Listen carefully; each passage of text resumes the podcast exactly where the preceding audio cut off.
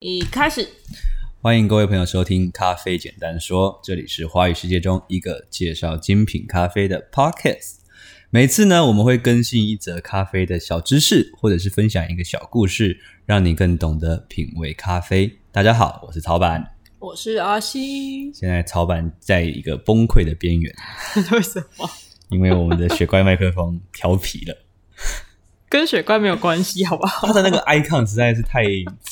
太让人太容易让人误解了。 就是我们很不懂什么叫做，就是单指向跟那个双指向的那个 icon 实在是太像。没有，我们刚刚按到的是环境音。我以为环境音环境是收音吧圆圈的那个，反正就是大概的意思，就是说我们刚刚已经录了四十分钟了。结果我发现，哎、我们调错指向性了。对，其实其实好像很多 podcaster 都有遇到类似的问题啊，永远都会被麦克风玩。 这就告诉了我们，每一次录音前试音是重要的，没有错，不要忽略 SOP。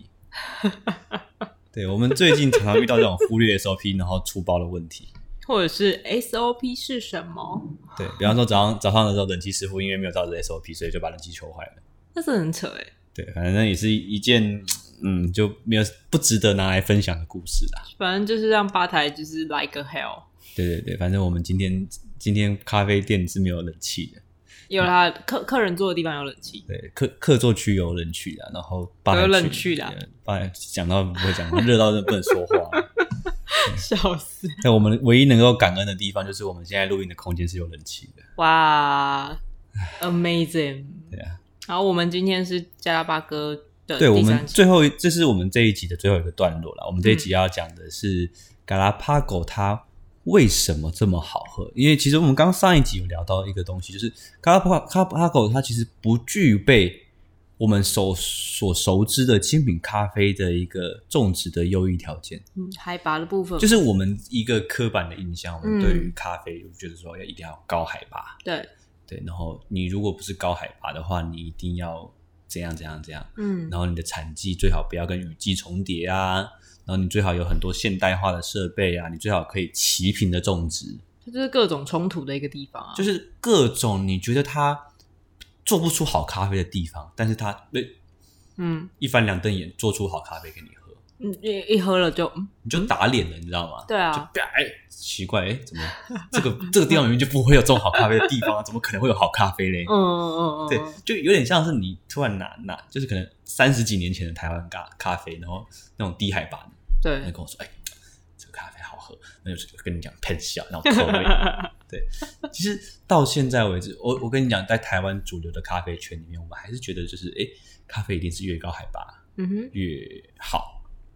因为真的也是这样子的。你在名次上面你来看，哎、永远第一名、第二名都是那个海拔最高的。可是这个名次不知道哎，我我不知道它到底是盲测还是说它盲测就是已经它是盲测哦对啊，就拿今年新社赛的新社我们内部评鉴来讲好了，嗯最高的还是赖大哥啊，嗯，对啊，还嗯是赖赖大哥，他的海拔是一千二啊，头桂山新社最高嘛，哦，了解，对啊，嗯，所以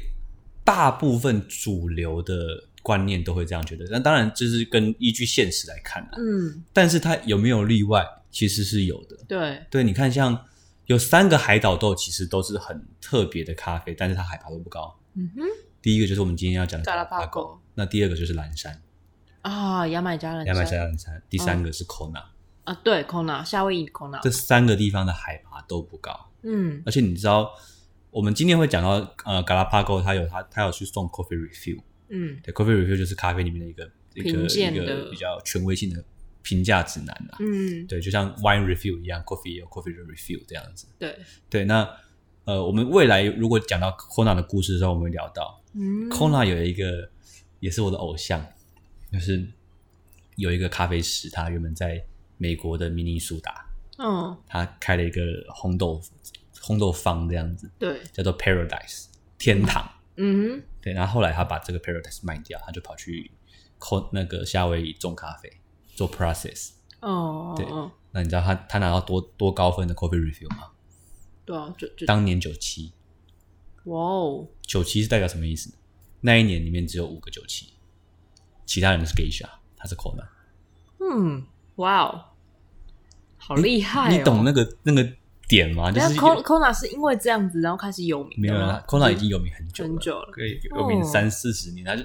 Kona 基本上就是跟之前跟蓝山是齐名的，嗯，对，嗯嘎拉帕狗跟他们两个不同等级啊，嘎拉帕狗比较后面，对对他们两个蓝山跟牙买加蓝山跟 Kona 基本上是最以前的顶级咖啡，在还没有这种浅焙或精品化咖啡时代的时候，我们通常点就是你要表现你你是内行的，或者是你很会品味，嗯，你通常都是点 Kona 或就蓝山是就是 LV 的概念嘛。咖啡机的 LV，哦对对对。哦然后可是 Ko- Kona 的分数一直在 Coffee Review 里面不会高分，因为它不是那种水果调性的咖啡。哦，嗯对，Kona 也是一种均衡性的咖啡。啊，原来如此，那就跟蓝山其实是类似的概念嘛。对，所以现在新一波的呃咖啡，尤其台湾的精品咖啡，其实没有没有说很推蓝山，你不会看到很多第三波的咖啡店跟你说，哎，你们有没有卖蓝山？这其实比较少啦。啊确实，现在都是以就是柑橘啊、非洲豆啊嗯就是那以类的。 Geisha 或者伊索比亚系列为主，对对对对对这样子。嗯，对啊，所以能够用呃这种旧时代的精品咖啡去做到现在的 Coffee Review 到九十七分，我觉得这件事情太了不起了。嗯，我也很想喝它的九十七分的 Kona。很好奇这个味道。对，所以嗯就我自己得到那么多的故事，或者是我实际上喝到这些国外的低海拔咖啡豆也有那么高成绩的时候，我就会有一个一个想法是比较没有那么主流的，就是我觉得其实海拔只是一个参数，它不是绝对值，不是说只有高海拔才能够种出好咖啡。我我觉得那不是一个一个因果，哦我喜欢你用参数这个方式来讲它，只是部分条件。它对，只是一个部分的，就是像我我们之前在录这一集开录之前，我就有跟阿西在讨论资料的时候，我们就有讨论到、嗯水蜜桃，嗯我们都听过拉拉山咖呃不是咖啡拉拉山的咖啡，拉拉山的水蜜桃很好吃，因为对拉拉山海拔高，嗯，但这件事不代表只有拉拉山的海的水蜜桃好吃，全台湾其实好吃的水蜜桃很多地方。对，没有对错，那拉拉山之所以能够做出水蜜桃，除了它有一个优质的海拔条件之外，它其实还有很多的肥培管理跟土壤管理的事情。没有错，对，其实我自己在我的书里面有写写到这一个部分，我就觉得说，呃，虽然主流大家都觉得是海拔这件事那么关键、至关重要的事情，但我觉得它也只是一个其中的参数。对，它一定还有更多其他我们刚刚讲的嘛，土质或者是农呃田间管理，或者是其他的，甚至我们其实上一集有提到格拉巴狗，还有其他关于洋流啊，或是海风啊之类，其实我们上一集没有提到干拉巴洋流，洋流你破题，洋流还没有哦，好已，经录到晕掉了。 好，呃，这就是我们这一集要刚好要讲的东西。那我们这一集所讲的所有的资料，那都取自于在《Perfect Daily Grind》里面有一篇，它是一个厄瓜多的作者，嗯，对，那这篇的文章，哎，可以帮我看一下他他的文章的名字吗？你是说 What is it like to grow 不是，另外一篇， this one？对 Galapagos Island coffee. Why altitude isn't everything？对，因为其实你看，像国内我们刚刚讲嘛，大家都觉得，就是大家最喜欢做台湾豆，第一件事问什么？问你海拔， 就是你在哪里种种多多高？ 对对大家最喜欢讲这件事情。嗯对，那这个东西在国外也是一个比较大的声音，嗯哼，对，比较大声量的，就是哎、诶这个咖啡大家都越种越高嘛。你看，像巴拿马，你去看巴拿马的庄庄园组织的采访，他们一一一天天告诉跟你讲说，他最近又在那更高海拔买到一块地，他很爽这样子。就是之前有那个什么，我记得我之前在讲那个。口头瓦庄园，嗯，对，口头瓦庄园庄园主也很开心，因为我最近在两海拔两千五的地方买到地了，我现在在那边开始种咖啡。对，就是大家都是一直在买高的地方种咖啡，对，这很合理。嗯但是我们就会形成一个一个思一个思考上面的一个框框架，就是我们会觉得说，嗯哦，我们种咖啡一定要有好的海拔，会会不会是海呃，就是去评断海拔这件事情，它就一翻两瞪眼嘛，它就是一个数字，跟你去评评断它的土质这件事比起来，它是更简单的事情呢？有点像是新鲜咖啡就是好咖啡这样这样这种感觉，你懂我意思吗？啊懂，就是新鲜定义是什么？什么叫新鲜？三五天叫新鲜，还是七天叫新鲜，还是两个礼拜叫新鲜？嗯哼，对，那海拔在哪个位置的海拔其实有很大的关系。嗯对，就是哎、你你你你你是在二十三点五纬度的海拔，嗯还是在零度的海拔？啊，对，因为这 OK 两个地方，比方说，可能我在一个，比方说像台湾这样，在回归线上的产地国，对，我其实，在八百的时候，我的均呃平均气温就是一个可能在呃赤道国家的两千的海拔的一个平均气温，嗯，所以海拔并不是关键，关键在于年均温。温度的 OK，变化。了但解温度的变化除了海拔，因为海拔海拔这件事是跟它的冷呃日夜的温差嘛。对，那还有一个东西我要讲的是阳光均量、日照量，嗯哼，对日照量的多寡。嗯，嗯但还有一个东西是微气候。其实我们在精品咖啡里面非常讲究这个 microclimate 这件事情。 OK 对微气候，比方说你在山阴还是在山阳，啊，这个你这在个确实背侧还是顺侧？你在顺风向还是逆风向？你这个地方是不是有有海风？你这个地方是不是有？比方说像哦，我种咖啡的地方是在大甲溪上，那我的那个那个地一直都会有大甲溪从古关那边吹出来的风。那它是不是在在它它晚上的时候很冷嘞、嗯很冷欸冷，对，所以你你你如果只从海拔去看的话，你你不可能就是只有从海拔就可以判断出这些条件。它是一个非常大面向的东西，但是这些呃，我们刚刚讲的微气候细微的东西，其实它的影响时间也是非常长的。没有错，那就是嗯回归到我们在讲的这个嘎拉帕狗。嗯嘎拉帕狗它就是这样的一个这一个例子。 ，OK，我们有讲嘛，嘎拉帕狗它平均海拔不到一千，对它又在赤道上，对啊，又有强烈的日照，这件事情很难形成好的咖啡。没有因为错为什么温度跟咖啡有那么大的重要性？第一个东西是虫害，哦，对，嗯虫的害活确跃实活跃性跟海呃跟温度成正比。嗯，对这你同温意度越高，虫的活跃性越高。虫当然，你的不要说什么四十度、五十度，那虫的烤死那是真的没有错。但是通常二三十度的，就是二十五度以上，虫的活动性跟破坏性，比起十几度嗯来的高，这这个东西不能不用不用不用 argue，就就真的是这样没子。有错，这是第一个东西。第二个东西是果实，你要去形成一些漂亮的酸质。我们在讲精品咖啡，我们很注重酸质。对，对，那质这件酸质的质是 quality，嗯不是 quantity。哼，嗯对，很多人写酸值的值会写成值日生的值，就是量强度。嗯，对，我们在讲的不是强度，哦，对我们不是一一定一定要喝酸，一定要喝酸，你讲的是品质的那个值品质的，对值 quality，不对嗯，它拥有什么样品质的酸？嗯你今天说这个酸是哦柠檬酸，金生 很酸，那这东西你说它好，我真的是欣没有办法欣赏。嗯，可你说它它有苹果酸，有那种 OK 亮丽的苹果酸，有那种亮丽的柑橘酸，对然后酸转甜，很漂亮，很舒服。嗯，这个东西是 quality，这是它的质地。我懂你意思，对，那通常温度过高的时候，你的这样的质地是无法形成的。对，这是重点。它可能是需要更多一点点的时间去去去酝酿，或者是长成这一这一股就是有层次的酸没，有错不那么强烈的酸没有错。还有一个东西是你的糖分代谢，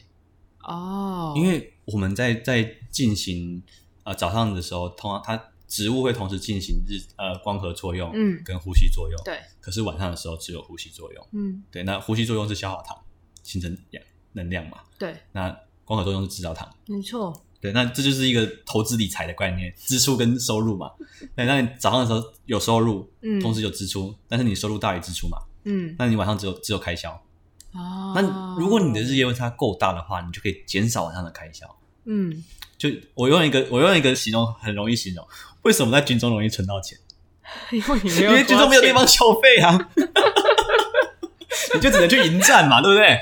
因为你这里面也就是二三十块的消费啊，对啊，那一样，如果植物在冷的状态下，它就没有地方可以去花掉，它就没有办法做很强烈的呼吸作用啊了，钱、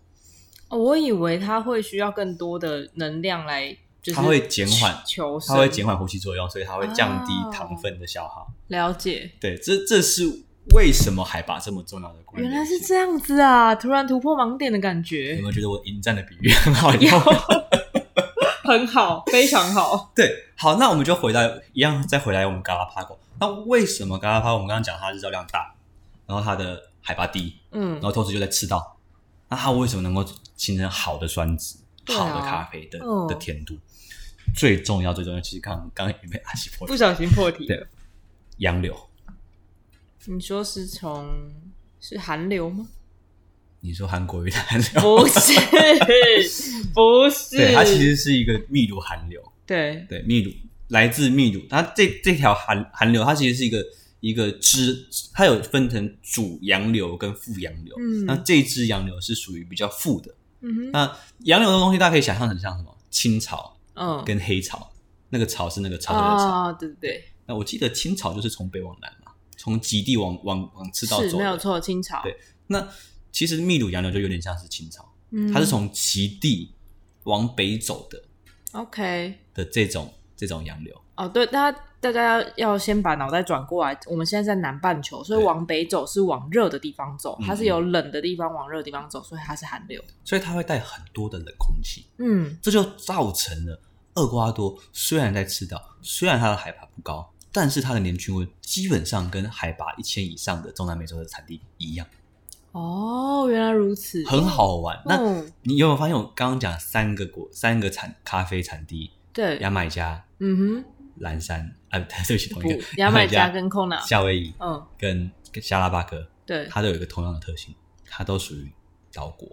是它都是，岛屿型岛屿性国家。嗯只有岛屿性国家的咖啡会受到洋流影响。啊，对，如果是大陆型，你比方说你像肯亚，肯亚跟赤道有什么关系？没有。哦，但是伊索比亚跟赤道有没有关系？没有。对，南米纳斯跟这也没有，就是没有没有那么直接啊，因为它它离它离海太远了。嗯，但是嗯你看到像我们刚刚讲的这些海岛型国家，它其实跟海的作用有很大的关系，导致它就算海拔没有那个条件，它只要在它的的洋流的嗯的一个海风的一个允许状况下，它一样能够制造出好的咖啡。嗯嗯嗯，对，这就是加拉帕狗之所以好喝咖啡的秘密。哦，对，因为如果你的你是经由海，就是寒流经由你的那个海岸线的话，基本上你那边的海温就会是低的。嗯哼，对，海温低的时候，它会有那个冷风从海，就是冷的海风吹过来，因为低温的地方它的气压是比较高的，那它嗯会从高压到低压的地方，所以就会带到海风，带到那个陆，